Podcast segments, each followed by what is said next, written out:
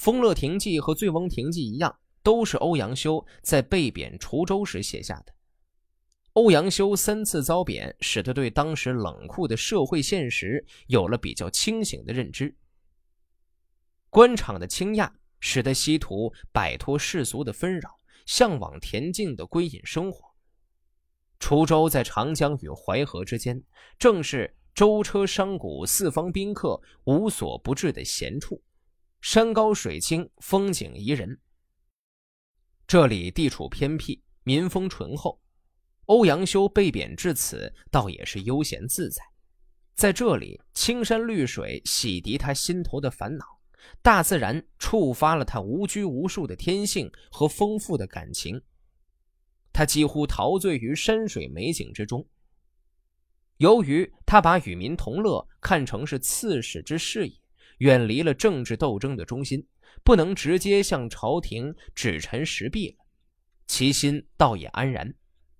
作者这时的人生观呢，还是比较豁达的。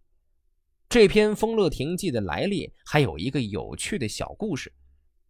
据说欧阳修在家中宴客，遣仆去醉翁亭前酿泉取水沏茶，没料到仆人在归途中跌倒，水尽流失，于是就近在峰山取来泉水。可是欧阳修一尝，便知不是酿泉之水，仆从只好以实相告。欧阳修当即带着客人去峰山，见这里不但泉好，风景也美，于是在此疏泉筑池，辟地建亭，泉名丰乐泉，亭名丰乐亭，取岁物丰城，与民同乐之意。欧阳修为此便写下了《醉翁亭记》的姊妹篇《丰乐亭记》。后来，苏东坡又把《丰乐亭记》全文刻于亭中石碑上，供人阅读和欣赏，特地的留下了欧文苏字，珠联璧合的稀世瑰宝。我在掌管治理滁州的第二年夏天，才发现滁州的水喝起来很甘甜，于是向滁州人打听着泉水的来源，在州城南面百步的近处找到了它。那个地方上有峰山高耸挺立，下有幽谷深邃幽暗，中间有一股清泉，水势翻滚向上涌出。在这里，无论俯视仰望，还是左顾右盼，都令人心旷神怡。于是我督工疏通泉流，凿去岩石，平整了一块地方，建造起亭子，和滁州人一起到那里游玩。滁州在五代战乱时是一个经常用兵的地方。从前，我大宋太祖皇帝曾率领后周的军队，在清流山下打败了南唐李景的十五万大军，在滁州东门外活捉了李景的大将黄甫辉和姚凤，从而平定了滁州。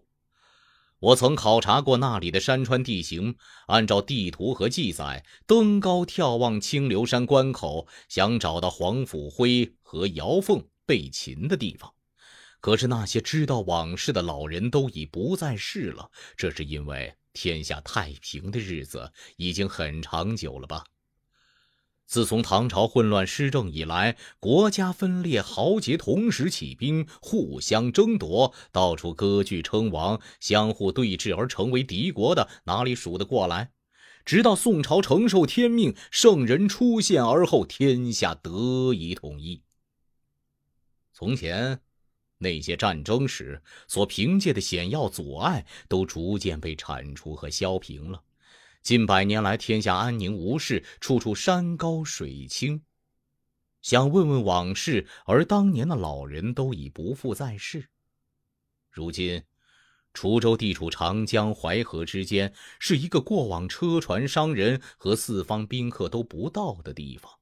百姓习于不接触外界的事情，只是安于自己的农耕生活，乐意这样过活，并老死于此。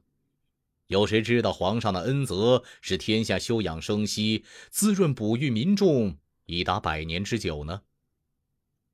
我来到此地，喜欢这里偏僻宁静、正式简明，也喜欢这里风俗的安逸悠闲。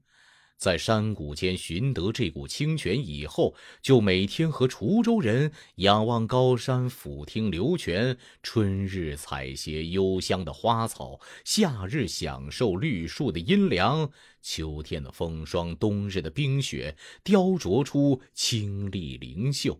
四季风景没有一时不可爱。又幸逢这里的百姓乐得庄稼丰收，乐意与我一同游玩，因此。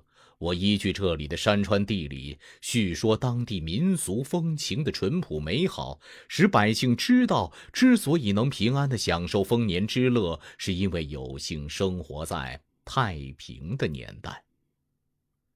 宣扬皇上的恩德，并以此与百姓共享快乐，这本是刺史的职责。于是我写了这篇文章，把这座亭子命名为丰乐亭。《圆州州学记》的作者其知名度并不是很高，名字叫做李构，字太伯，号虚江先生，北宋建昌军南城人。北宋时期重要的哲学家、思想家、教育家、改革家，他生当北宋中期积贫积弱之士，虽出身微寒，但却能刻苦自立，奋发向学，勤于著述，以求安国济民。李构博学通识，有长于理。他不拘泥于汉唐诸儒的旧说，敢于抒发己见，推理精义，成为一时儒宗。这篇文章是他用来写夸奖元州知州祖无泽的。祖无泽，字泽之，祖籍范阳，宝元元年第三名登进士第。宋仁宗三十二年，祖无泽任元州知州。看到当地学宫破败，孔庙狭小，于是修建新的学宫并祭礼。李构听完此事之后，便写了这篇文章，记叙了元州州学创办的经过，从而批评了办学不力的地方官，指出了办学的重大意义。他认为秦始皇抛弃了儒家的仁义道德，导致秦朝很快灭亡，而汉武帝和光武帝。则遵循圣人的学说统治天下，并鼓励元州的读书人努力学习圣贤的礼节，不要只想着谋求功名富贵。仁宗皇帝二十三年，下诏命令各州县设立学馆。那时的州县长官，有的贤明，有的愚昧。奉行诏令时，有的尽心竭力，恭敬地养成皇帝旨意；有的装照门面，充当官师。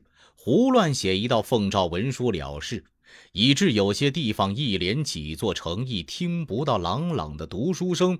上面倡导而地方不响应，使得教学受阻，不能推行。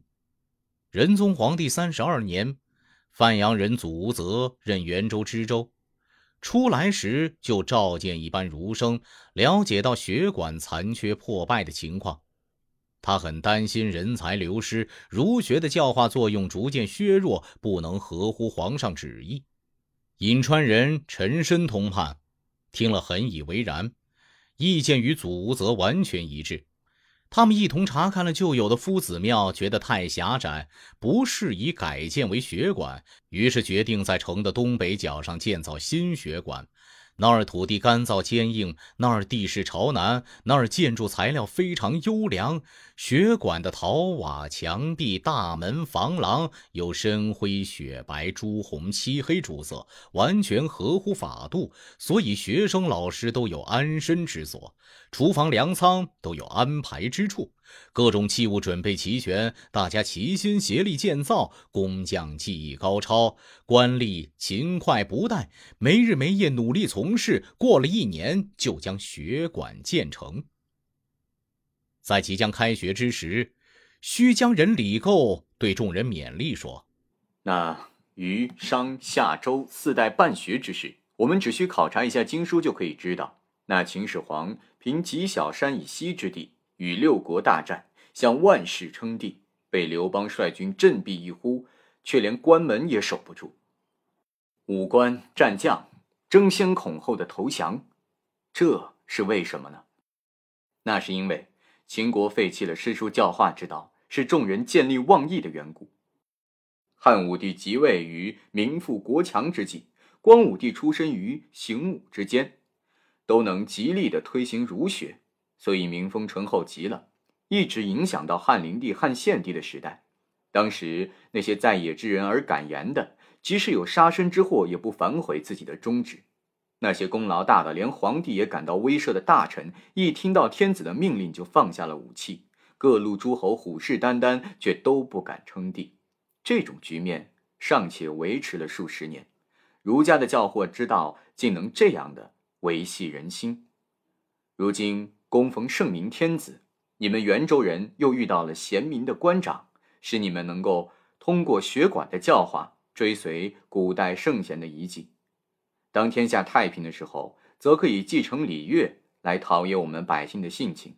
一旦有了变故，还可以坚持节操，做臣子的为国尽忠，当人子的为父尽孝。学了儒道，可以使人有所效法，有了精神支柱，这就是国家倡导教学之意。如果来到这里只学的一套舞文弄墨的本领，以求得名利，那竟是你们的羞耻，也是治国之人的忧虑。至和元年夏某月甲子日。作记。